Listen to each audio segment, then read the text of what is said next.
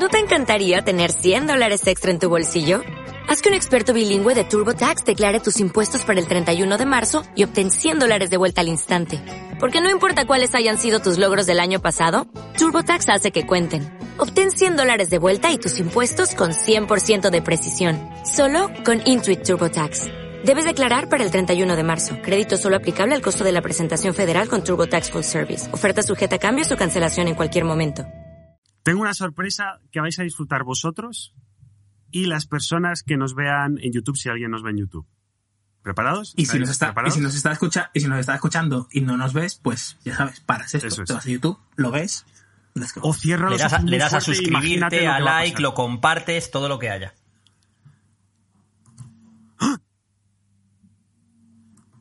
¿Qué ha pasado? ¡Dios! Soy un influencer total. Tengo, Ah, espérate que lo veas mira, novato, cámara. Mira, mira, novato, mira.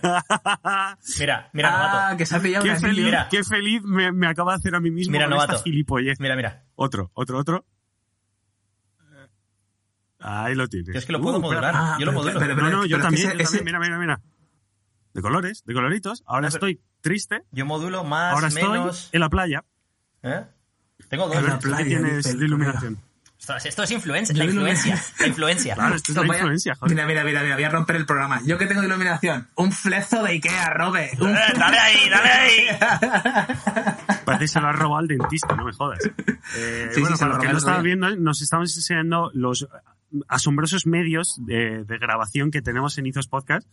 Que, que este aro no es ni mío, lo he robado ahí de mal una de las salas esas de frases reuniones que del empiezan con nos estamos enseñando los asombrosos medios de grabación que tenemos aquí. Ah, bueno, es que esto es la Y si me al la OnlyFans de Podcast, veréis la. El eh, señor de los anillos, de los anillos de luz. El ¿Para que cuándo el hemos creado tuyo, OnlyFans de Hemos creado un OnlyFans de Izos Podcast. Hemos creado un OnlyFans. Ah, pero no estás por fin, por fin, por fin vas a enseñar el micrófono de verdad. Un dos, dos micrófonos. Prueba, prueba. Dos micrófonos, sí. Puedes ver mucho pelo o mucha carne. No, no, Ambas me cosas. decepciona mucho, tío Alberto, que no estés suscrito a los OnlyFans de Izos, tío. Espero que al menos estés suscrito al canal No. de Twitch de Nemesis. Al menos. Eh, sí, sí, lo que pasa es que lo puedo ver poco, porque suelo ser yo lo que estoy conduciendo mientras el tío lo está retransmitiendo, pero sí, sí. En, carre- en carreras accidentadas, adelantamientos en safety. En carreras. Bueno, Carlos, tú te lo sabes. Madre mía. Este fin de yo no pude ir a la carrera porque estaba liado currando y al final pues hay que priorizar lo que hay que priorizar y se me hizo tarde y dije, mira, yo no, no puedo correr la carrera este fin de. Y por lo visto me perdí los coches de choque. Aquello fue, bueno, que te cuento, Alberto, un festival. Sí, la, la canción esta de Iba un domingo en la tarde, canción fui a turca los coches de choque. Esa, pues, igual. Esto la Esa canción turca tiene, tiene- tiene también. Estábamos un día ahí en el. Y alguien. eh, jugando al Fórmula 1 y, estábamos- y alguien puso esa canción de fondo. Y antes de escuchar la- la- lo que es la letra, se escuchaba por ahí el. Y digo, ¿pero quién tiene música turca por ahí? Y claro, el descojón en el grupo fue tremendo. Pero ¿cómo que música turca, chaval? Pero tú no tienes infancia, no has nunca los coches de choque, no. O sea. Andalucía, tío, los coches de choque. Brutal. Bueno, que mm, eh, quería comentar una cosa porque ha dicho Edu lo del no- like and subscribe. Ah, no es el. OnlyFans. Ah, perdón. perdón. Dejo, dejo de interrumpir que luego la gente me echa la bronca. Y eh, estaba pensando en la cantidad de gente que. mm, Hay, hay- no sé si lo habéis pillado o no, pero hay un montón de youtubers y, bueno, gente que crea contenido en YouTube em, que suele decir él considera suscribirte, dale a suscribirte, activa la campanita de notificaciones y no sé qué, no sé cuánto. Y luego está la otra vertiente de gente que es no digo nada porque odio que toda esta gente esté diciendo suscríbete, suscríbete, cada, cada 10 segundos en el canal de YouTube. Pero he de decir que si, si estudia los datos, como buen friki que es aquí Alberto, se empieza a coger los datos y tal y cual, los datos de suscripción de la gente cuando le dices suscríbete, a pesar de que se lo hayas dicho 15 veces y le moleste, son abnormalmente altos. O sea, son una puñetera locura lo, lo estúpidos que somos en, en- compra aquí y vas tú y compras. Suscríbete y vas tú y te suscribes. Me. Eh, pinta un círculo rojo y coges Lo un pinto, boli lo para pinto. y te pintas un... Eso es, es, brutal. Entonces muchas veces nos quejamos por, pero ¿por qué dices todo el rato suscríbete y no sé qué? Pues porque funciona, porque la gente no se suscribe hasta que le dices, oye, llevas viéndome un año, ¿te suscribes o qué pasa? Niño, danos un euro a la semana por el podcast, por favor, que hay que financiar estos anillos de luz. Oye, Ojo, Pues un, un euro, euro a la un euro a la semana por escucha. por el podcast, Ojo, eh, un euro por escucha. por tío. escucha, Y compramos una Play Tendríamos 5 ya- para Carlo y otra para Edu. Porque Alberto le han No, no, regalado no, una. yo lo- yo lo que haría primero, gracias American Express, Eh, hostia, no, no, no, no. Borra eso. Borra, eso, Dejad- dejad de borra hacer- eso. ya estamos Toma. con las promos, ya estamos con- esto- en cuanto hemos traído los anillos de luz ha empezado la influencia. Ya ves. Borra eso, que no le quiero hacer publicidad hasta que no nos paguen un duro. Alberto, Alberto, háblanos de bitcoins de nuevo. Bueno, la Ah, de pues Elon mira, Musk, esta ma- la de Elon Musk, esta mañana- que ha reventado el esta mercado. mañana- Ya todo. Tenemos que sacar nosotros un bitcoin o algo. Un banco, un banco, tío, no sé. Bueno, el otro día yo descubrí, hasta que llega mi ignorancia, que el Dogecoin de ese es una moneda, que se han- una fake, una moneda graciosa que se han marcado de, de criptomoneda. O sea, la, la del perrito esta que, que Elon Musk estaba ahí pumpeando el otro día, es una No. criptomoneda graciosa. O sea, no puede haber nada en el planeta Tierra que sepa menos que de bitcoins. O sea, hay cosas de que no sé, o sea, que no sé su existencia, que sé menos que de bitcoins. Es, es un mundo para mí de, de- Es que además no quiero ni entrar. Es como, ah, me repele muchísimo. Hombre, hay bastantes cosas que, no, sé- que sé menos que Bitcoin seguro, ¿eh? Por ejemplo, no sé, física cuántica. Tengo ni puta Algo idea, tío. algo sé, seguro. De bitcoin ¿Sí? nada. ¿Seguro? Bueno, anyway, la, la noticia del día de Bitcoin es que esta mañana he levantado y estaba a 40.000 euros. No 40.000 dólares, 40.000 euros. What the fuck, ¿Qué, qué está pasando con el mundo? Pero, va- vamos a entrar a explicar un poco qué es un bitcoin. O, o sea, yo creo que, no sé si hoy, pero un día sería interesante hablar de esto Yo porque, voy a aún hacer para, una propuesta para que yo me entere, como a lo loco empezar. aquí, ¿eh? Mi propuesta a lo loco. ¿Qué tal si traemos a alguien que sepa de esto para hablar del tema? Eh, No, no, eh, claro. Lo loco, ¿eh? A lo Eso es, eso es. Eso es. Oye, por cierto, si alguien que nos está escuchando conoce al mega crack en Bitcoin de en habla hispana, o la mega crack, eh, ¿por qué no le mandáis un tweet o un Twitch Eso o es. un lo que sea que se lleve y, oye, tienes que hablar con los de Izos Podcast, porque te necesitamos Pero- saber de Bitcoin, no tenemos ni idea. El anillo de influencia lo tienes que tener tú propio, el anillo de luz. O sea, nosotros no te lo mandamos, eso ya es cosa tuya. No pienso decir ese nombre. No pienso decir ese nombre. Ahí el chat. Ahí el chat. Que- que- Uy, el chat, que- uy, el chat, que no lo, ni lo he Uy, visto. que no lo habíamos usado. ¡Uy, va el Eh, chat! claro. ¡Ahí va! Dios, ¿cómo se- esto, se- aunque, esto- claro. esto se ha puesto. Bueno, bueno, bueno, bueno, bueno, bueno. Aunque bueno. vuestro otro amigo, el de los coches, seguro que está en, eh, también con el tema de los bitcoins. El que se Cruz. lee 17 libres a 17, 17 libres. la Me encanta, me encanta, tío, que seas inclusivo con el con los, con los libres, tío. ¿Qué, ¿Qué pasa? ¿Qué pasa? Claro, tío. Los libres y la. Y, porque siempre. Los libros, ¿y qué pasa con las libras? Pues, pues, pues, el, pues el Pues la libra está jodida. Ahora están- muy- Las libras están están muy jodidas jodidas. las ¿La, la esterlina Sí. o.? Sobre todo La esterlina- principal- Sobre todo esa. Y la, y la Angelina también, la Angelina también. I cheated because I need. You couldn't make money any other way? Bullshit. Life is this. I like this. Who the fuck is that guy? I feel the need.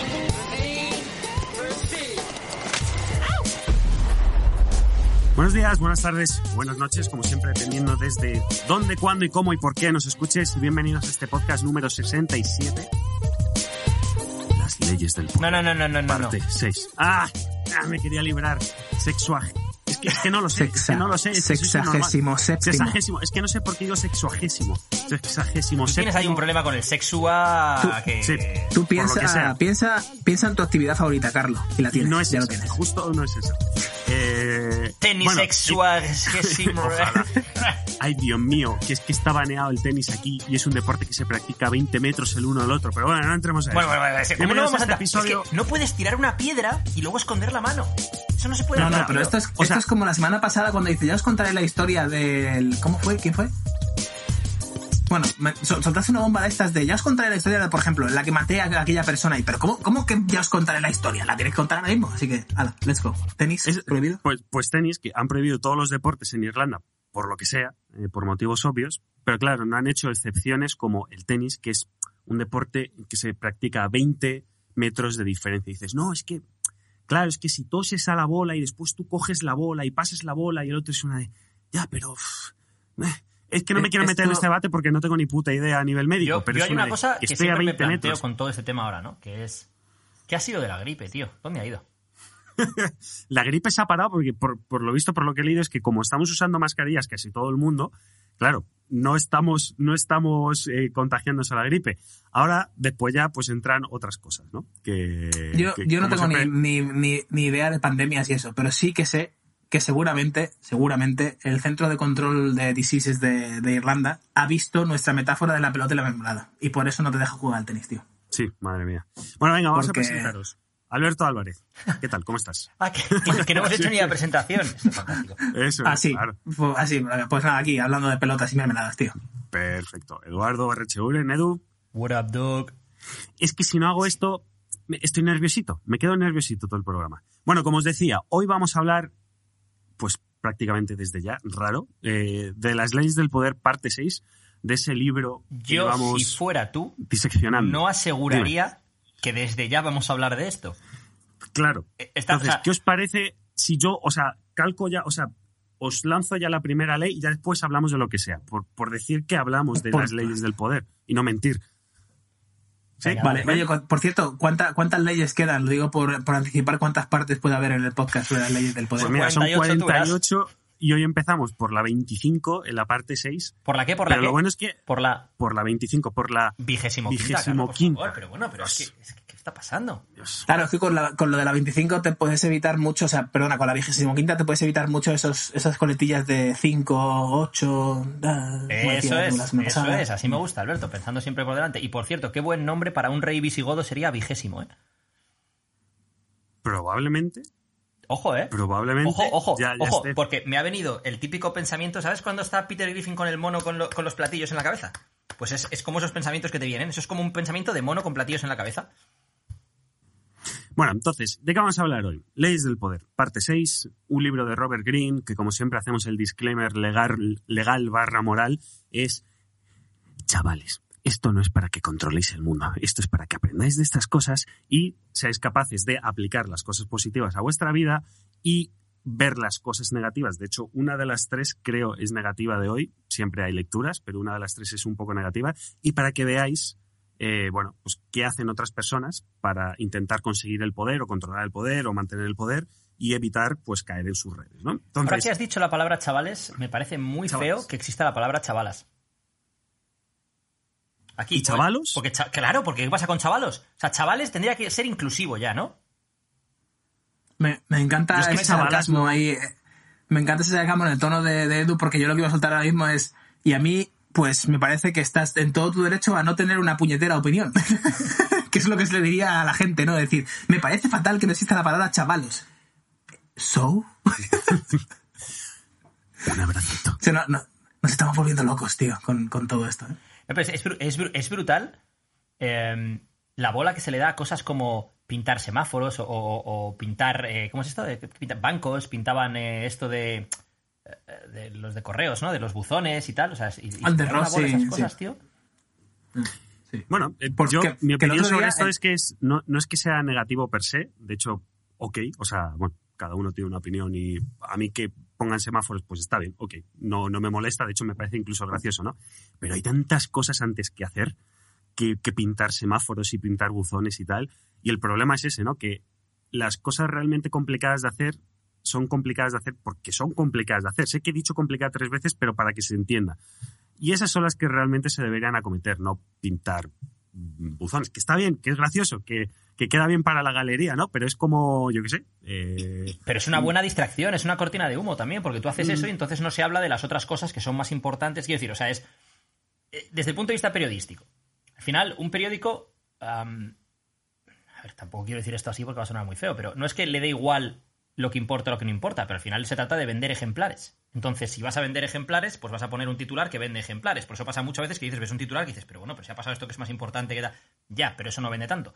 Entonces, claro, cuando haces, cuando haces maniobras de distracción como esta, la gente habla más de eso que de el paro, que de la inmigración ilegal, que de eh, los ERTES, que de no sé qué, y se a hablar de buzones y de, y de furgonetas de correos y de no sé qué, ¿no? Pues cosas de ese estilo. A mí, yo la vara de medida aquí que siempre me gusta aplicar es las noticias son una distracción, pura y dura, siempre. Con lo cual, cuando mi cerebro ya está en modo larva, que no quiere pensar más, se va a el periódico de turno.com, ¿sabes? Y porque quiere buscar información rápida, total, y ya el siguiente es Twitter, y ya el siguiente es Instagram, y ya va degradando eso en Netflix, me pongo como una babosa delante de la pantalla, así, no, y no, ya no, ya no hago nada, no computo, ¿no? Pero claro, un sí- medidor. sí, Ah, perdona. sí. No, que si partimos desde, la- desde esa base de todas las noticias son una distracción, Yo diría que esa base es un poco sesgada. Poco. Un poco radical, ¿no? luego vale. ya... Vale, pero, pero la, la voy a matizar. Todas las noticias son una distracción por esto.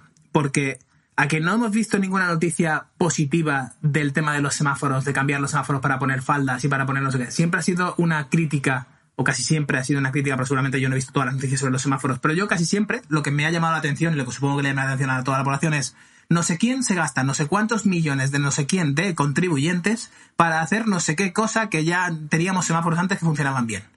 Sin embargo, en Japón hacen exactamente lo mismo y lo montan como una fiesta nacional, ¿sabes? O sea, te ponen incluso, eh, mañana en Shibuya va a haber un- un- una fiesta de que vamos a estar ahí celebrando la inclusividad y el semáforo nuevo y no sé qué, no sé cuánto. O sea, ni calvo ni con tres En pelucas, Japón pero... tienen programas de televisión en los que la gente mete el pene en un agujero y alguien por otro lado lo chupa o cosas por el estilo. Quiero decir, o sea, Ujú. Si no estoy Japón. diciendo que sea el ejemplo, estoy diciendo que existen ¿Los varias maneras de varias maneras de comunicar eso. ¿Hemos ya los grises. Uy, que me pongo nerviosito. Bien. No, yo, eh, Bien. Iba, a decir, iba a decir algo, o sea, iba a decir algo que era brutal y me acaba de hacer el cero. Puf. Puf. Y se Se acabado. totalmente. Pero vamos. o sea, pero a ver, el tema de las noticias malas o positivas, al final esto es eh, naturaleza humana.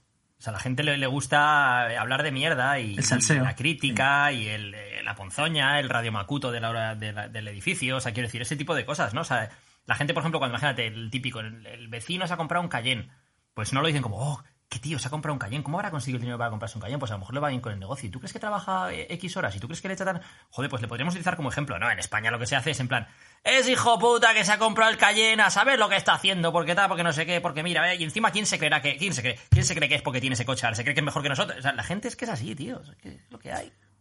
Yo voy a sacar el momento pedante. Sí, esta es una expresión, por cierto. Para Podríamos in- escuchan. instaurar eso como algo...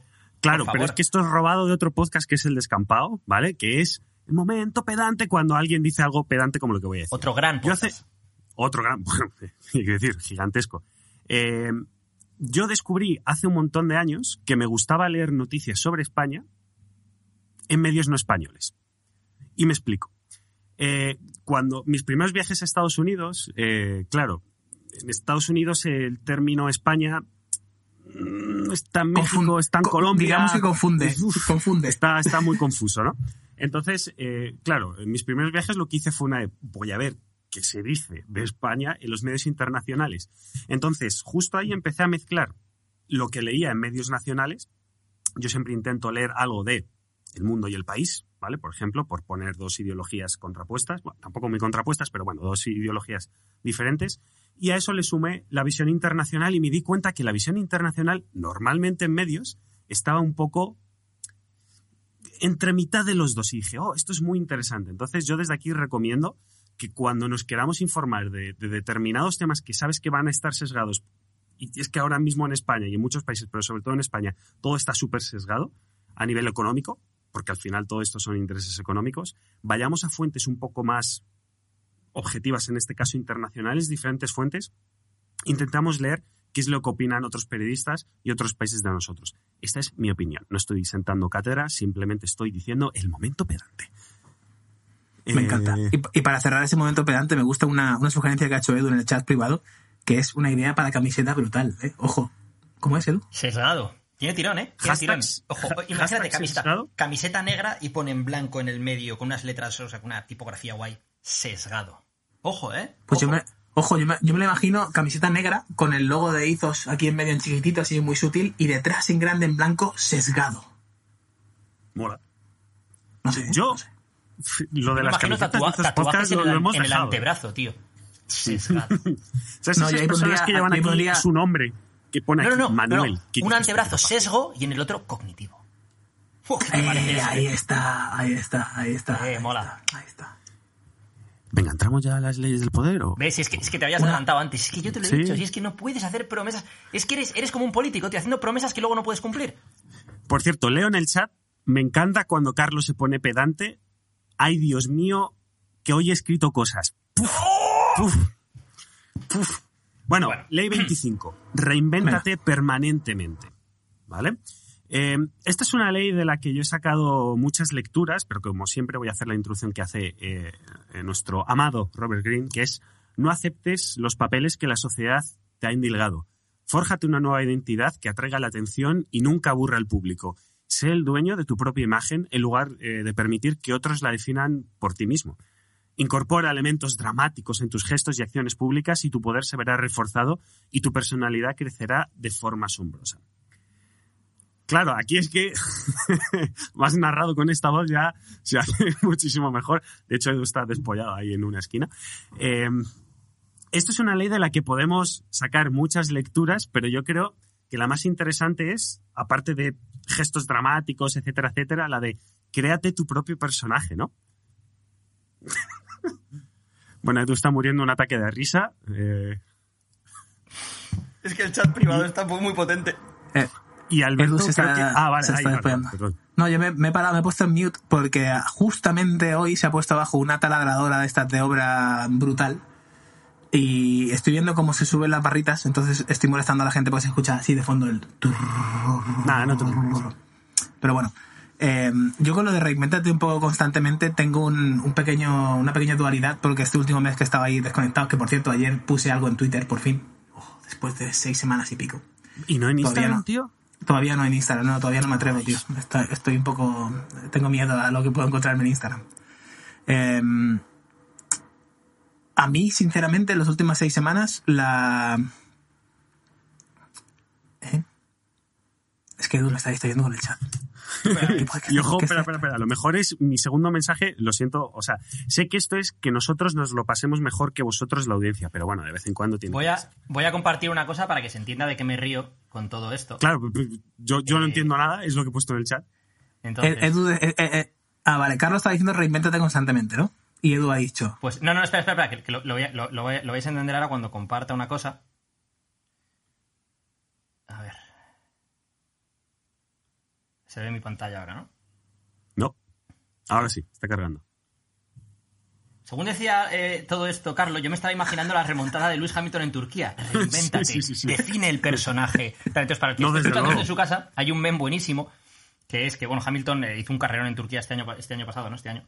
Y, y alguien puso, la mayor remontada de Hamilton en Turquía no ha sido la de hoy precisamente. Y entonces se ve una foto de Hamilton como en 2009, calvo perdido, y Hamilton ahora con una mata de pelo que flipas.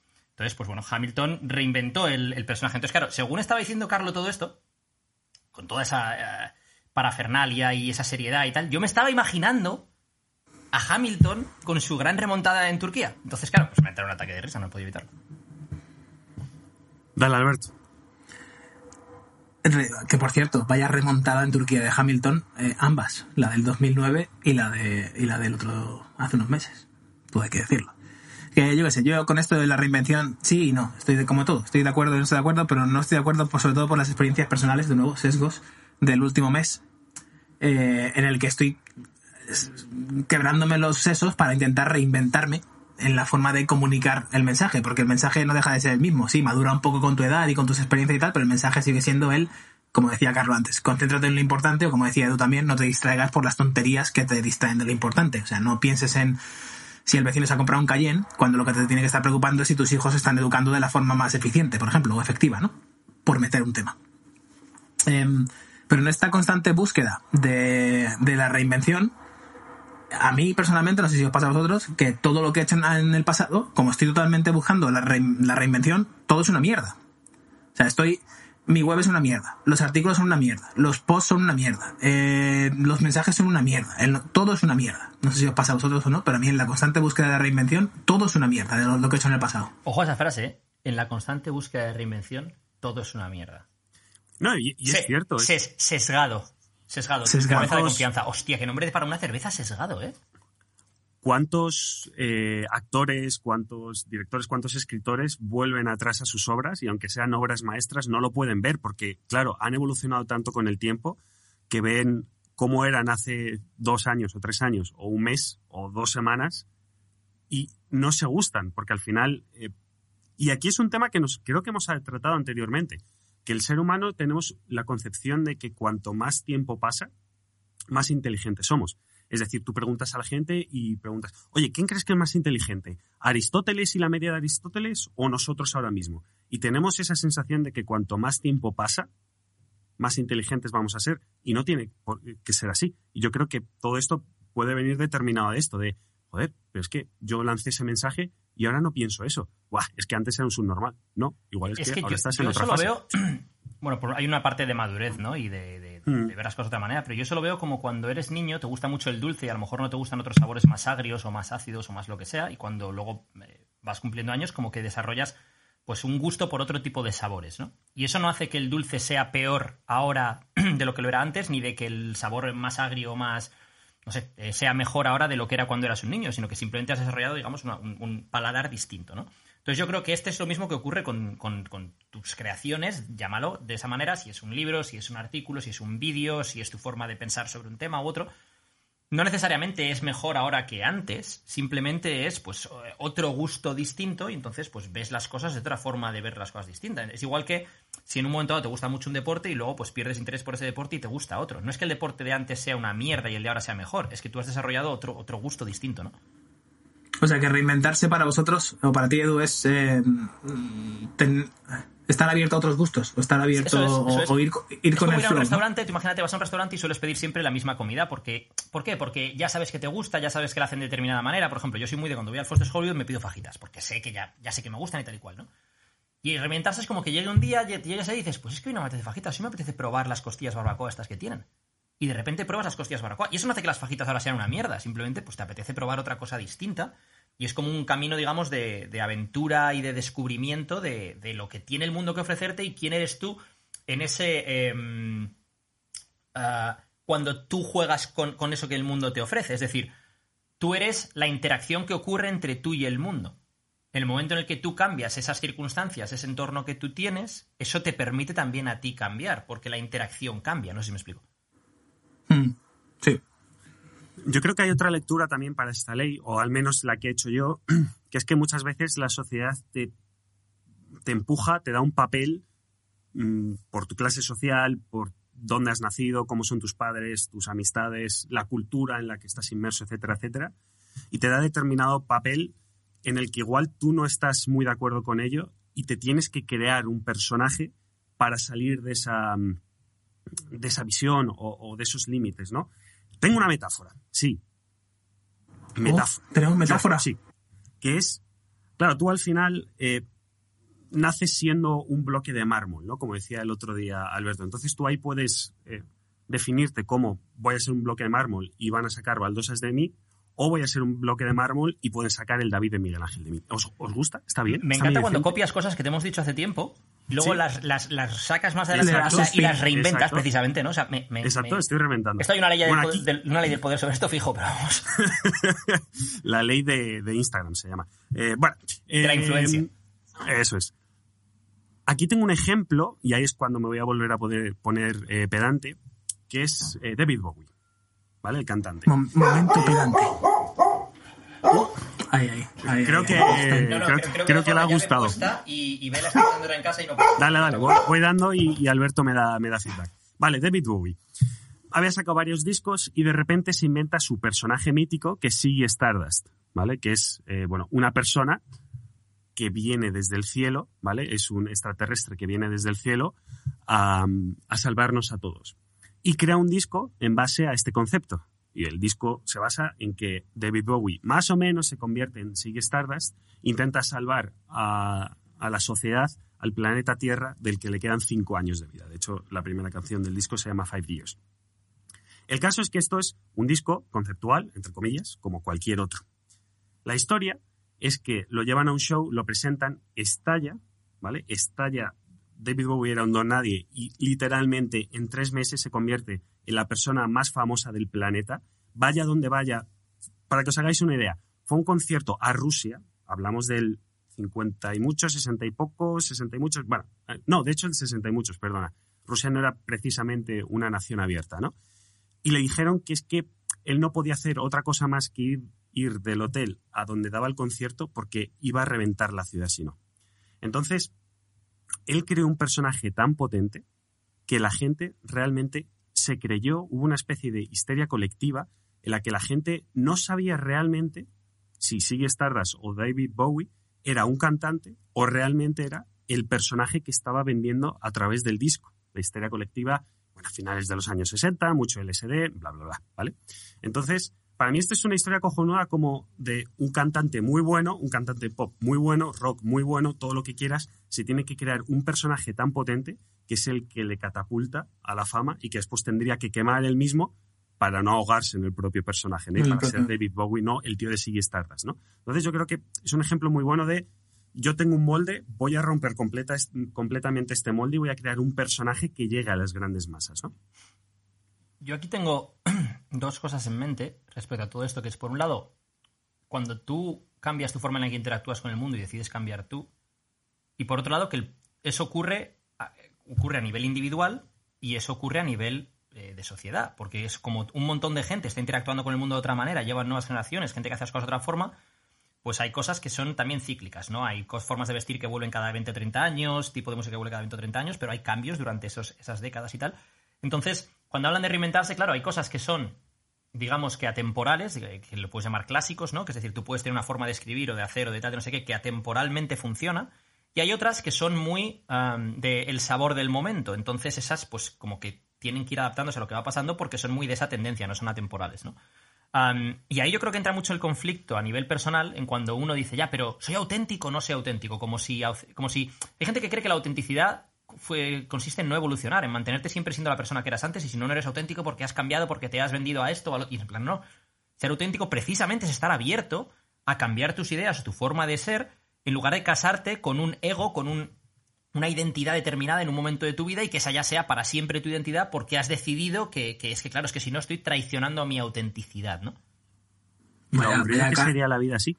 Eso te iba a decir, vaya cárcel, ¿no? El estar siempre con una identidad y no, yo soy, soy ketogénico. Y dices, tío, y, y si te gustan las pizzas ahora dentro de un año, ¿qué? No, no, yo soy ketogénico. Es que eso ya es otra historia. O sea, el, que- el hecho de que ya el hacer cetosis lo conviertas en una identidad, eso ya está, está a otro nivel. O sea, es de esa dif- complete Bueno, ballgame. O sea, eso, eso ya pero- es. Hay pero niveles. La o sea, la-.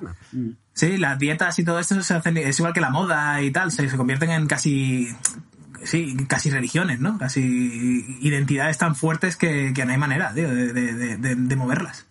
Ahí no hay reinvención posible. Y de hecho es que sé que hay una ley anterior a la que voy a decir, pero es que esta linka perfectamente con lo que estamos hablando.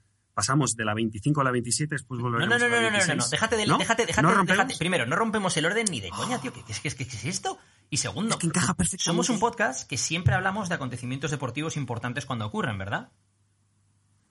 Tom Brady ha ganado su sí. séptima Super Bowl. Tiene más Super Bowls Tom Brady que cualquier equipo de la NFL. Él, siete. Siguientes equipos, como los Patriots con los que estuvo, seis. Y Que son, que son, de, de- que son de él también. que, que fueron con él, sí. Y ahora, ahora voy a volver, luego los 49 ers no sé qué. Entonces voy a volver ahora a una cosa que es importante, que es el tío que corre y la mentalidad del tío que corre, de David Goggins. Si no habéis visto este documental que está en, en YouTube, es un vídeo y tal, es muy bueno, se llama Brady 6, o sea, Brady 6, que es la historia de, de Tom Brady. Tom Brady se llama Brady 6 sexto porque fue seleccionado el sexto quarterback del draft del 2000. Eligieron a cinco quarterbacks antes que a Tom Brady. Tom Brady es el mejor de todos los tiempos cuando salió de la universidad no se le percibía como un posible gran jugador. Era un tío mediocre, tenía un brazo mediocre, tenía una, eh, capacidad atlética mediocre y tal. O sea, no.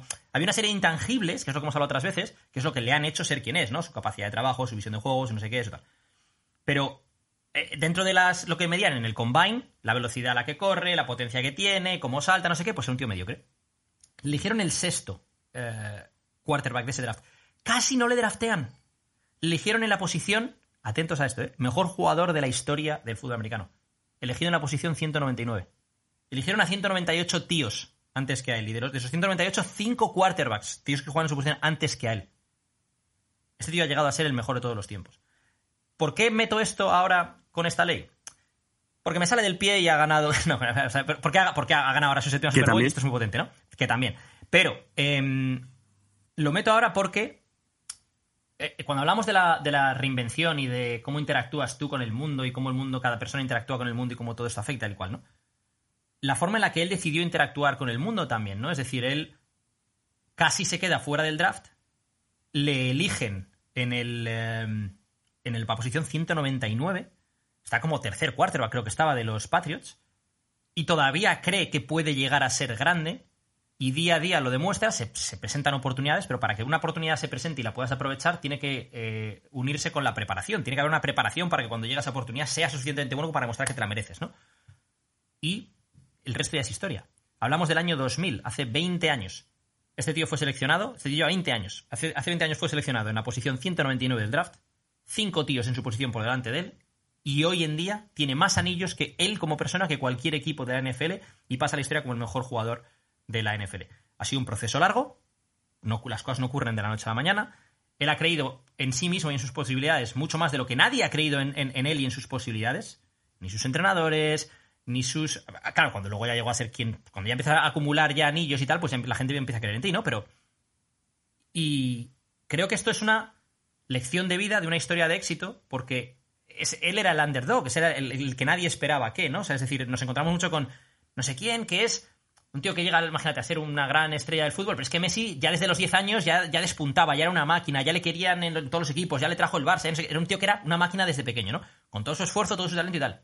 Y sin embargo tenemos otras historias de, Brady, de Michael Jordan, que no le cogieron en el equipo de- del instituto un año, de Scottie Pippen, que, que- que llegó al equipo de la universidad como aguador y luego ha llegado a ser uno de los mejores jugadores de la historia de la NBA, ¿no? Entonces me encantan estas historias porque creo que esto es reinventarse a sí mismo, pero no tanto como lo dice esta ley en el sentido de cambio mi forma de esto para adaptarme a la moda y lo que el mundo tal y no sé qué para tal, sino como de mm, no dejo que la forma en la que el mundo está interactuando conmigo, ojo a esta frase, afecte cómo yo interactúo a título personal conmigo mismo. Y, de hecho, incidiendo un poco en el tema de Brady con esta ley, también se reinventó de una forma, que era cambiando de equipo totalmente a un equipo que tenía cero o menos 10 posibilidades de, de ganar la Super Bowl. Era un equipo pues muy mediocre.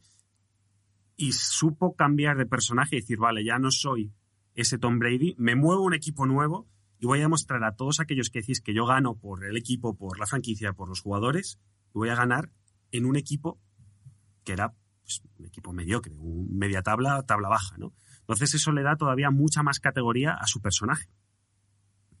Y no olvidemos a Gronkowski, Rob Gronkowski, compañero de batallas en los Patriots, que Sí, se lo, Scottie llevó, Pippen, se, lo, ¿no? se- se los ha se lo ha traído ahora. Es decir, también hay una tradición ahí. No ganas solo. Nunca. Me recuerda mucho a la historia de Kimi Raikkonen, por cierto. Kimi Raikkonen que era mecánico y luego eh, y tenía siempre el, el fuego este de pilotar y no sé qué y nadie creía en él. Se metió a pilotar, a pilotar, a pilotar hasta que alguien vio cómo era de bueno y curiosamente pilotaba con, o sea, el piloto con el que iba los fines de semana y tal y cual es ahora uno de sus mecánicos. Porque se cambiaron los roles. Uno se dio cuenta que era mucho mejor de mecánico y el otro se dio cuenta o que le gustaba más y se reinventaron los dos. Fue, fue un loop infinito de decir, tú conmigo, tú y yo cuadramos, somos un equipo, pero invertimos los roles. Esa historia mola mogollón también. Bueno, pasamos Tío, a la debería- ley- deberíamos traer aquí a Tom Brady o a Kimi Raikkonen, tío, a que nos cuenten Por favor. Si alguno tenéis contacto Sí. con ellos, eh, por favor, os pido que... Mandarle, mandarle un iMessage, por favor, o un Telegram. Yo, Kimi. ¡My man! Ley número 26. Mantén Hombre, tus Kimi- manos limpias. Espera, Kimi, si consigues buen alcohol, todo es negociable, ¿eh? Con Kimi, ya ves. Buen alcohol y buen tabaco y lo, lo tienes aquí ya. Aquella vez que no la encontraban después de haber chocado el coche en Mónaco y estaba Y se en fue directo al yate. Con el, con el Dijo, ¿cuál es el puesto". yate más cercano? Este, para adelante. Venga, vamos. Eh, ley 26. Mantén tus manos limpias. ¿Vale? Esta es una de las leyes que, bueno... Esta es muy, muy importante del del corona. 2021, ¿eh? Por cierto. Joder. Wash your hands, motherfucker. Por cierto, yo una cosa que aprendí de Alberto, es importante esto, lo aprendí de una historia. lavarte las manos. de Una historia que puso, que puso Alberto eh, cuando, eh, antes de que nos reuniéramos en Tailandia. Alberto estaba en Japón y puso una historia que en Japón te decían tienes que lavarte las manos durante al menos 20 segundos para que haga el efecto que tiene que, que hacer, ¿no? De matar los gérmenes.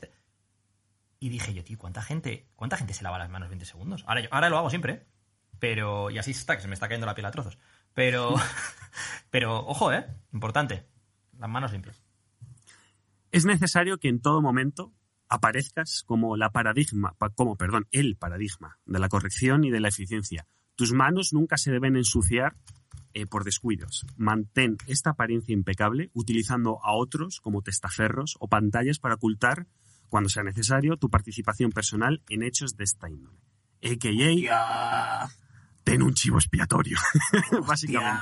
O sea, Estas todo son de iba estas bien. leyes donde Sí, hacemos todo- el, el esto todo iba legal, vamos. Todo, todo, o sea, yo me estaba imaginando aquí la historia de joder, ser un ejemplo para los demás, tus manos limpias, no sé qué, no sé cuánto, y de repente dice, y si te las ensucias, que nadie lo vea, ponga a alguien que se ensucie por ti. Y dice, pero hijo puta, ¿pero esto qué es? Sí. De hecho, hay, eh, hay una frase que dice aquí el autor que es nuestro buen nombre y nuestra reputación dependen más de lo que ocultamos de lo que de, que, que de lo que revelamos. Perdón, es que está escrito en una traducción malísima y Carlos, eh, cierra el OnlyFans.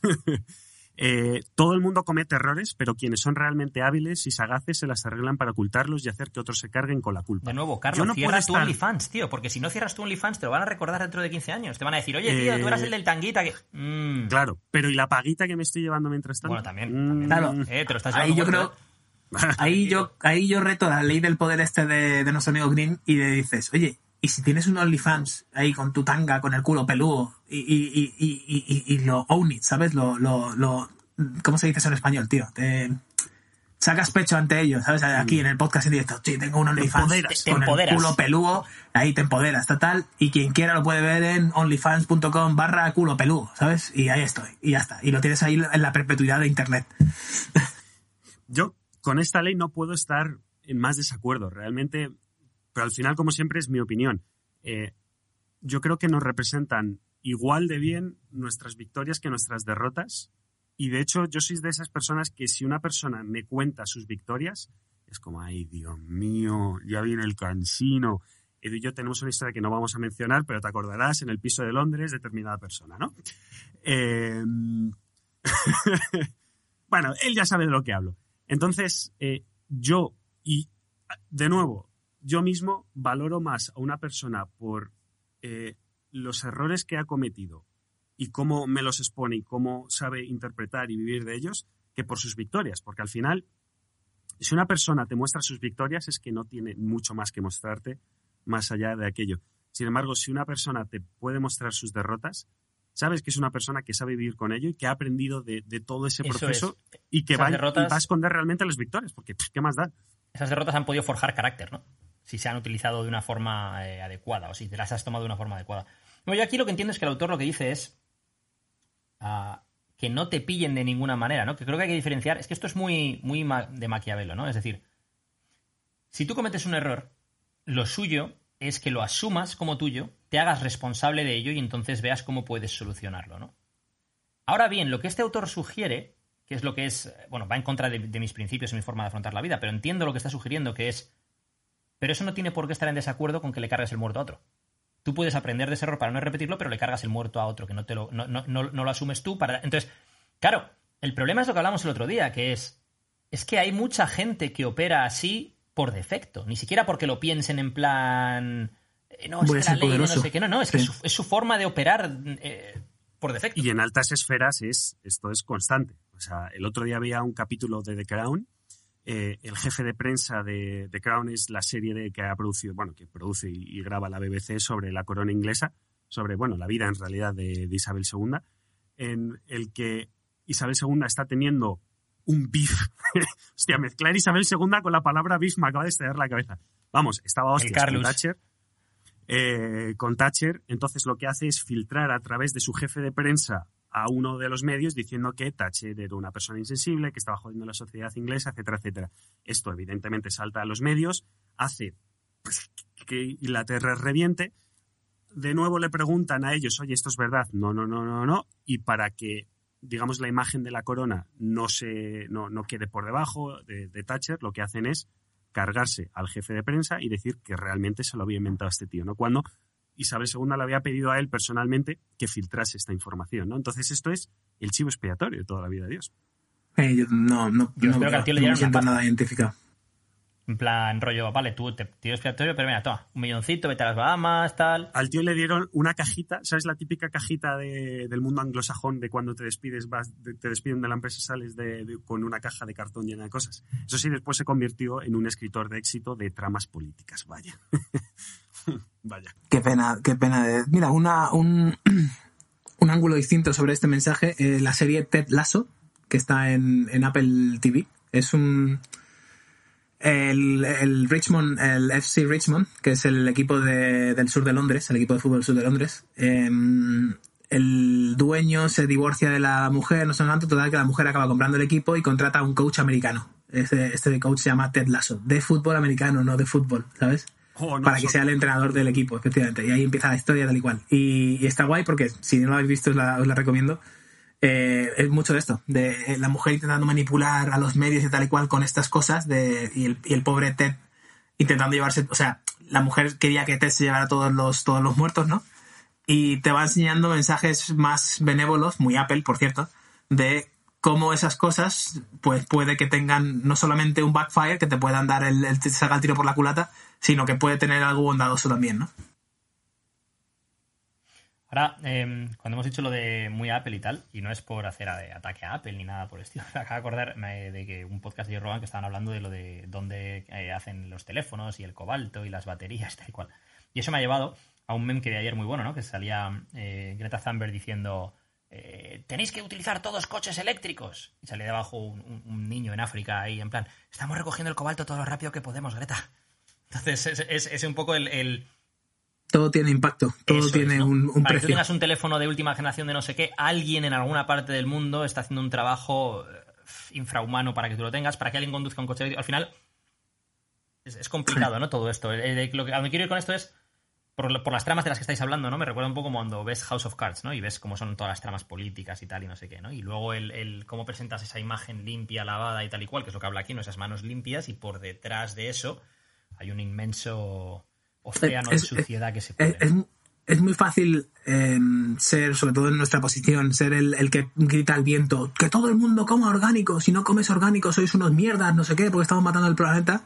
Y que, el, y que el pobre agricultor te diga, sí, me parece muy bien tu mensaje, amigo mío, pero es que mi, mi crop orgánico, o sea, mi, mi cultivo orgánico se me muere en dos días y si al orgánico lo modifico un poco, pues se me muere en 20, con lo cual tengo más tiempo para que vender ese, ese producto. Entonces tu mensaje me parece mucho, muy bien, pero tiene un precio, que es que si en dos días se me ha jodido toda la cosecha, pues no hay mucho que vender. Capullo. Yo tengo aquí algo, eh, información interesante al respecto, que, esto me hizo caer mi padre, eh, que, bueno, que se, dedica, se dedicaba más o menos a estas cosas, ¿no? Y es eh, cuando la gente se compra un coche nuevo eléctrico, que normalmente son producidos en Asia, y claro, no tenemos en cuenta lo primero, eh, que si se produce en Asia, los rangos y las normativas de limpieza y de lo que después devuelves al medio ambiente y de las aguas y de lo residual es infinitamente En menos Asia, en, que, en que- Chi- que en Europa, por ejemplo, ¿no? en China, ¿verdad? Porque Asia es muy grande. En China, en China. China, en Japón, en Corea. En, Ja- Japón, en Corea del Sur y en Taiwán ya te puedo decir que las normas son bastante más estrictas que en China, con- conforme a eso. Pues en China, ¿no? En este caso.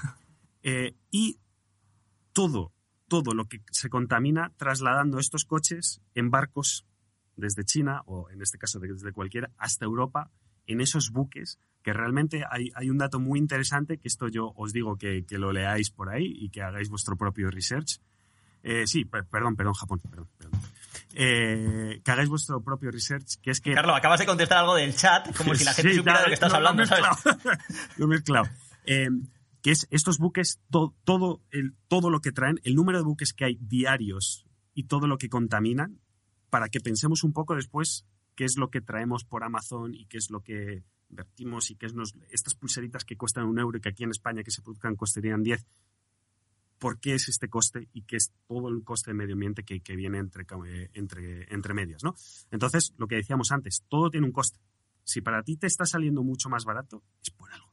Es porque a alguien es, está saliendo eso. mucho más caro. Oh, oh, me encanta saber eso. Y si para ti es gratis, es que estás pagando con algo que no sabes. Como tu atención, como tus datos, como... O sea, es que me encanta eso porque todo tiene un coste. No, es que Instagram es gratis. eh, gratis, una polla en vinagre. Estás todo el día siendo bombardeado con anuncios de cómprate la crema de aloe vera de One Chum Chin o cómprate el no sé qué, no sé cuánto. Y esos datos luego se los pasan a, oh, Alberto ha hecho clic en la crema de aloe vera. Seguramente le gustará también el maquillaje de Revlon, con lo cual a Revlon le hacen, toma señor Revlon, en una cajita como decías antes. Aquí tienen los datos de este señor Alberto que le gusta la cosmética. ¡Pum! Te los vendo. Y Revlon hace, cachín, cachín, toma Instagram, dos millonacos. Me gusta que veamos eso, que todo tiene un, un precio, además de una recompensa, ¿no? La- la- pero em, no estoy de acuerdo con el enfoque de que, que a ti te salga más barato quiere decir que a alguien le sale más caro, porque realmente por diferencias eh, monetarias eso es lo que da trabajo también a muchos de estos países. Otra cosa es No, no, no que las condiciones, que las condiciones de trabajo de esos países no sean como deberían ser. Ese es uno de los problemas, O que lo es lo que que, que, entre otras este cosas. O son, el, son los o que el medio hacen- ambiente. pues puede O ser el medio ambiente. Claro, en el caso del medio ambiente, el hecho de que ellos no tomen esas. em, no necesiten el material que se necesita aquí o no tomen esas precauciones es una de las cosas que hace que sea más barato, ¿no? Pero también tenemos que, que ver el tema de la moneda, ¿no? Es de cuando eh, pues hay di- distintas monedas y al final hay, hay, pues eso, y al final en un mercado de cambio de divisas, pues eh, si tú te vas a una moneda de, de Sudáfrica, probablemente pues eh, lo que allí haga la gente por el equivalente a 1.000 euros de, de aquí, de su estilo de vida de allí, para nosotros sean 300 euros o 400 euros. Pero por, por esa, ese, Sí. ese- ese problema, ¿no? Que de hecho, si nos metiésemos a hablar de el tema de las monedas y tal, es una de las cosas que España ha sufrido con el, con el cambio de cuando entramos en el euro y es el hecho de que Mm. no podemos devaluar nuestra moneda y, y somos muy poco competitivos a nivel externo. Es decir, antes cuando queríamos hacer exportaciones, pues podíamos exportar, devaluábamos la moneda, entonces podíamos exportar mucho, el precio de, de las cosas dentro de nuestra economía sería el que fuera, pero fuera era mucho más barato porque comparado con la libra esterlina, comparado con el marco alemán, comparado con el franco francés, la peseta era mucho más baja. Cuando tenemos la misma moneda que Francia, la misma moneda que Alemania, claro, el coste de la vida en España sube muchísimo y también limita mucho las exportaciones que podemos hacer porque ya no somos más baratos que Francia o que Alemania. Yo, yo creo que un- clásico redondeo hacia arriba de 100 pesetas es igual a un euro. Un euro, que son casi- de- que es casi el doble. un- Eran 166, o sea, es en plan, pasas, Sí, pasas de sí. a 1000 euros equivalen a 100.000 pesetas. En plan, no, se supone que son 600. O sea, es, la vida se, se encareció a lo bestia. Que eso sale el típico, la típica foto de, de los bares, ¿no? De cómo los bares, pues pasó un café de costar, por ejemplo, 150 pesetas, que son 90 céntimos, a costar 1,5 euros. que son 300 pelas, casi, 200 y pico. Son Madre mía. 250, ¿no?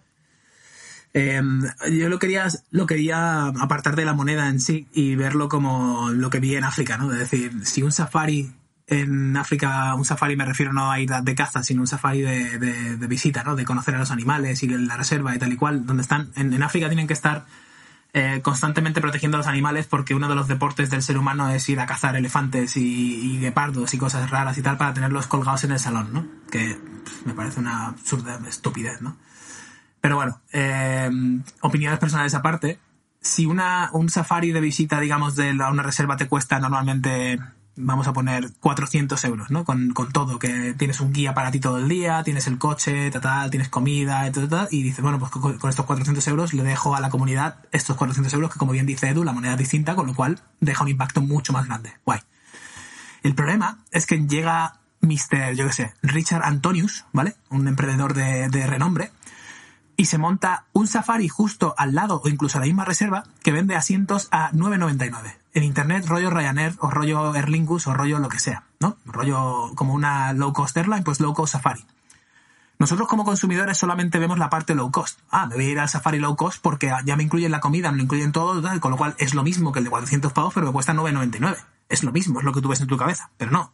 El de 9,99 seguramente tiene unas prácticas que hace que los animales estén explotados, incluso a lo mejor hacen caza furtiva, incluso, o sea, tienen, hay mucha más gente, con lo cual se destroza la plantación de la zona, o sea, ese es el precio a pagar que yo creo que, por lo menos lo que yo tengo en mi cabeza cuando habla Carlos de la producción china y todo esto. Es decir, nos estamos, de alguna manera, cargando el planeta, ya no solo económicamente, sino de recursos, eh, por comprar las cosas más baratas. O, o por no pagar, ¿sabes? Por no aceptar que el precio de decir, tío, si tú tienes que ir de Madrid o de donde estés a Johannesburgo o a Kenia y estar una semana y no sé qué y no sé cuánto, y qué más da, si, si lo vas a hacer una vez en tu vida, qué más da pagar 400 euros para tener la experiencia y dejar algo en el, pa- en el, en el suelo, ¿no? Y dejar algo positivo, que, que ir a buscar siempre lo más barato de 9,99. Ah, me da igual que vaya con 60 tíos ahí a ver animales.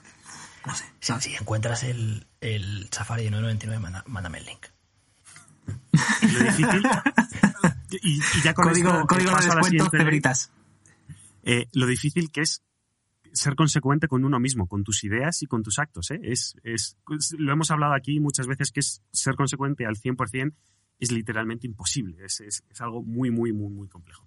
Bueno, vamos a la ley número 27. No, déjate. venga, Ah, dale. La 27. Dale, dale. déjate. Chaval, Reflexiona. Reflexiona. 53 minutos. o sea, Esa ya, esa ya será para otro podcast en otro momento. Ahora, ahora seguimos Es que esta es jugosita, ¿eh? Esta es muy jugosita. Bueno, mejor, para, para tener. Es que peor, peor- o sea, mejor, mejor, peor me lo pones. Es decir, si es jugosa, no vamos a intentar darla en 7, 10, 15 minutos, ¿no? O sea, es decir, vamos a, a dejarla para otro día. Me mola este tema de los, de los safaris, porque además. eh, el otro día estoy viendo la peli del Rey León remasterizada. Que es ¡Oh, qué pedazo bomba. de película! O sea, ¡Qué es- pedazo de película! Visualmente es como ver a un león de verdad, tal, así que es, es increíble, ¿no? Pero también me dio que pensar, aparte de eh, recordarme traumas de la infancia como la muerte de Mufasa, eh, me... Abumba, güey, abumba, güey, abumba, güey, abumba. En la jungla, la bella jungla, dormido está el león. Eh, el tema este de, del otro día pensé, pues, cómo tendemos a eh, darle atributos humanos a los animales, ¿no? Cuando se habla, por ejemplo, de la caza o de esto o del otro, eh, parece que le damos atributos animales eh, humanos a los animales. Me gusta mucho una página de Instagram que se llama Nature is Metal, Nature is Metal, que te enseña eh, cómo es la naturaleza en realidad.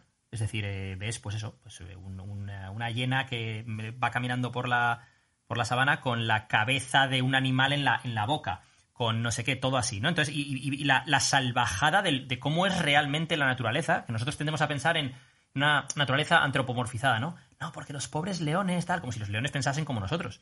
Y un león Sí. coge y, y- mata a una cría de ciervo con total tranquilidad, y la, y despedaza, la despedaza viva y se la come con su con su con los demás de su em, de su manada, ¿no? Es decir, em, me hace Pero ¿se da baños de agua fría o no? cómo- ¿Se da baños de agua fría? ¿Se da baños de agua fría o no? El, el león. hace ayuno intermitente, eso sí. Ah, vale. Joder, bueno, de- eso depende- literalmente, eh, sí. literalmente. Y los baños de agua fría depende de, de a qué hora se bañe del día y si se ha calentado ya la charca o no. Pero, mm, pero realmente el tema es este, ¿no? Me parece un tema interesante porque más allá de estar completamente en contra del maltrato animal y de que me encanten los animales, también hay que ser realista de cómo es el mundo ahí fuera.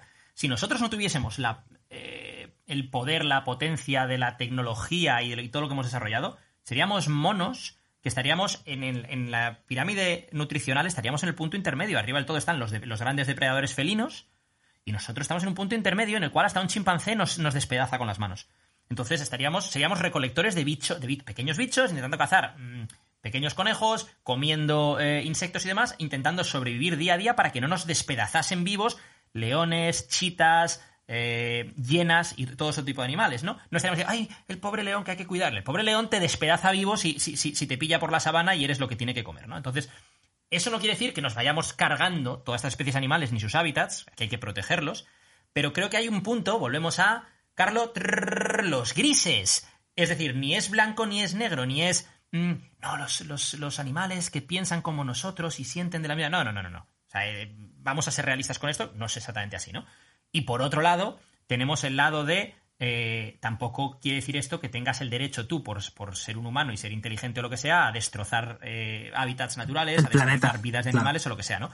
Entonces, es un tema que me parece muy interesante porque es un tema muy controvertido y en el que pocas veces se ve el enfoque del gris. Ves mucho al, al- el enfoque ecologista de como todo, mm, en muchos sentidos, casi antropomorfizado y luego el otro enfoque de eh, que les den, son idiotas, no sienten, no tal, ¿no?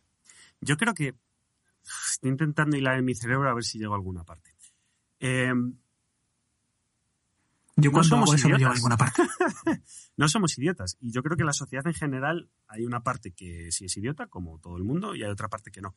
Y al final eh, nos intentan vender clichés, entendamos clichés hacia el blanco o clichés hacia el negro, para que tomemos determinadas decisiones sin pensar.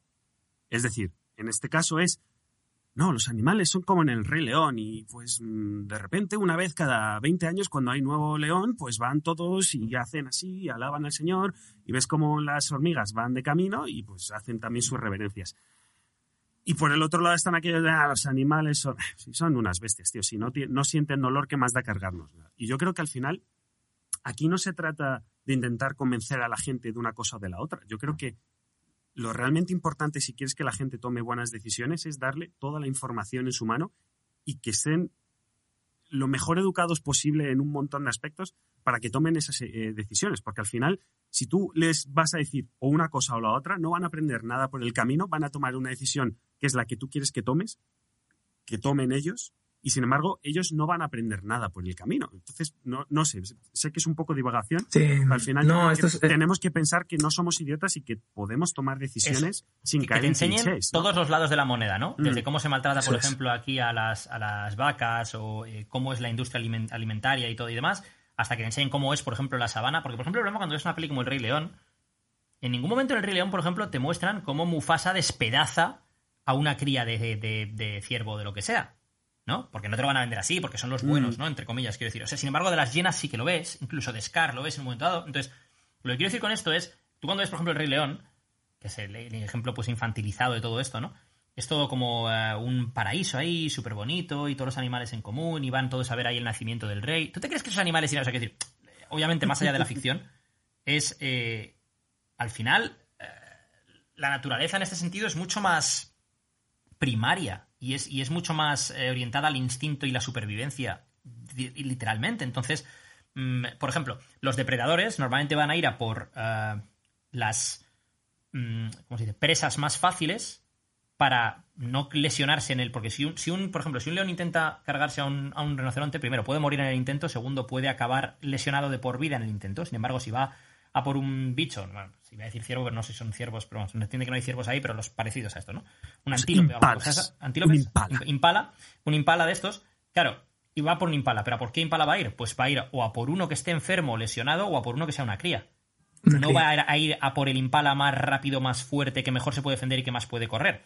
Entonces, va a ir a por, por- por pura supervivencia y, y que es un instinto que es lo más natural, ¿no? Que es decir, si yo tengo que comer cada X días o cada tal y me lesiono cuando intento matar a un bicho que me puede tal, pues entonces eh, el riesgo recompensa no me compensa, ¿no? Hubiera por lo más fácil que pueda pillar. Cuando van a por animales más grandes es porque no hay otros animales más eh, pequeños o más fáciles de conseguir al alcance en ese momento y entonces pues se unen varios depredadores para entre varios atacar a un animal más grande y así aumentar las posibilidades de, de éxito y disminuir los riesgos, ¿no?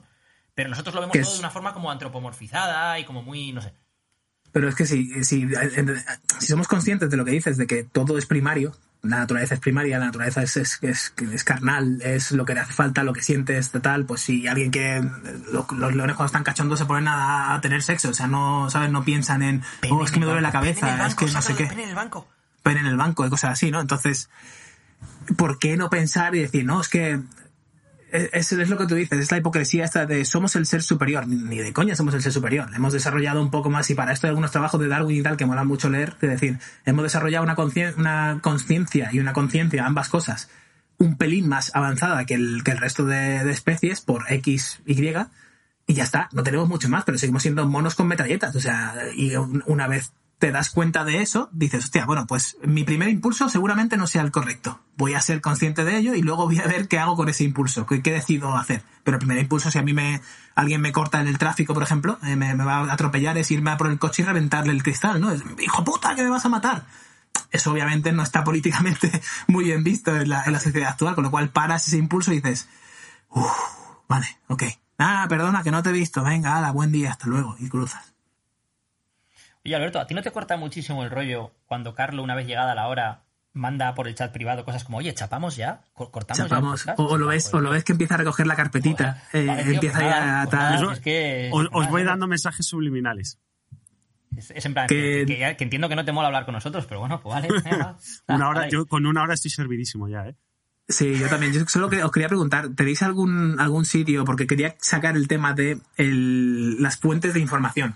Eso era. Porque Edo ha mencionado el Rey León. Y el Rey León es la forma infantil de comunicar la vida en la sabana y la jungla y todo esto. Vale, guay. Pero es que los documentales de, eh, de Game Changers o las redes sociales o todo esto es la versión adulta de esas cosas infantilizadas. Me explico. Es la versión adulta de meter controversia en cosas porque estamos aburridos y porque somos primarios, es que es, es- así.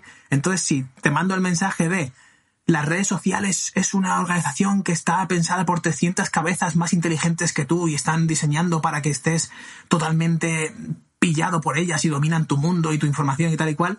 Pues sí, a lo mejor hay, hay parte de verdad ahí, igual que las jirafas que, que le arrancan la cabeza a los leones. Pero hay otra verdad también y otro gris en medio seguramente que es, coño, pues la gente usa las redes sociales para comunicarse con sus colegas, para compartir un, coche nuevo que se han comprado que le gusta, yo qué sé, cualquier tontería total. Y hay otra que, o sea, hay un montón de verdades y un montón de utilidades para todo eso. ¿Por qué no pararnos a, o sea, no sé si conocéis algún trabajo de alguien que te ayude a, comprender esos grises, de decir, oye, en la naturaleza los bichos se matan unos a otros. Sí, también tenemos que protegerlo de los cazadores furtivos, o no, depende si estamos controlando a la población, porque hay gente, hay bichos que se ponen a follar como conejos, y claro, de repente te plantas con 400.000 vacas en un, en un sitio donde había 400 antes, y te están destrozando toda la, toda la, tierra. Yo tengo una, o sea, no, no tengo una respuesta a tu pregunta, pero tengo una propuesta, ya la valoraremos internamente, que podría ser hacer un programa de grises, pero de grises raros. Es decir, no de los grises evidentes, sino de grises de... tengo- se está poniendo en plan, hostia, parece un Backstreet Boys. es, lo que, parece- es lo que estaba diciendo. Tell me why ain't nothing but a- eh, hacer un programa de grises feos. Es decir, de aquellos grises que todos vemos y pero que no queremos ver, ¿no? Eh, Lo Más, que más de decir. Oneto, ¿no? Que un Backstreet Boy. ¿Y eso lo podemos hacer en directo un sábado como, como había sugerido Edu, por ejemplo? La Twitcheada, María. hacemos, eh, hacemos como 30 plataformas a la vez. Vale.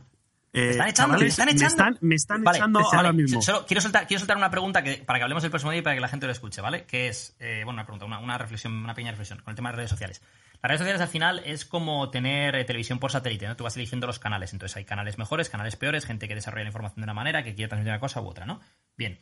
Una cosa que es importante y que leí el otro día y tiene toda la razón es qué tipo de información dejas que entre en tu cabeza. De esto habla mucho Alberto cuando dice por qué no él no quiere ver las noticias, ¿no? ¿Por qué? ¿A cuántos os ha pasado que escucháis una canción en la radio y estáis todo el día y al día siguiente y no os acordáis ni por qué con, e- esa canción o ese estribillo o lo que sea en la cabeza? Pues lo mismo pasa con determinada información que leemos o que vemos, que nos bombardea, que no somos conscientes y que afecta tu forma de, de interactuar con el mundo porque te va, pues eso, como un disco rayado en tu cabeza vas repitiendo cosas. Entonces, eh, lo que leemos y lo que vemos tiene un impacto sobre nosotros tanto si queremos como si no. Por eso es importante que hagamos un buen filtro de qué es lo que queremos que entre en nuestra cabeza. Igual que harías un filtro sobre qué es lo que quieres que entre en tu cuerpo. Habría determinadas sustancias que no, que no te meterías en el cuerpo, pues intenta que determinadas Uh. eh, informaciones o sustancias no entren en tu cabeza, que no te... O no un te- filtro no- de gente no que entre en tu casa. Un filtro de gente que entre en tu casa. La, la casa es el mejor ejemplo. Nosotros no dejamos que entre casi nadie en nuestra casa, solamente amigos cercanos y tal y cual. Si viene A no ser alguien que tengas OnlyFans como Carlos, que entonces cualquiera que te pague un 9.99 No, uy, 9.99. un- Uy, 1.99 estoy yo ya. Eh, Podéis seguir sin mí. Ahí os lo dejo. O sea, No, va a perder no, no, no. dinamismo y No, no, no. va a ser lo mismo, pero No, porque entonces nos Terminamos, iríamos a charcos terminamos. y acabaríamos de. Exacto. terminamos. Eh, eh, elige bien lo que entra en tu cabeza. Ese es el mensaje. Alberto Álvarez, muchísimas gracias por estar con nosotros. Konnichiwa. Eduardo Barrecheguren, Edu, Also known as Nick Carter. Bastic Bug. Nos vemos en la próxima. Hasta luego. Hasta luego.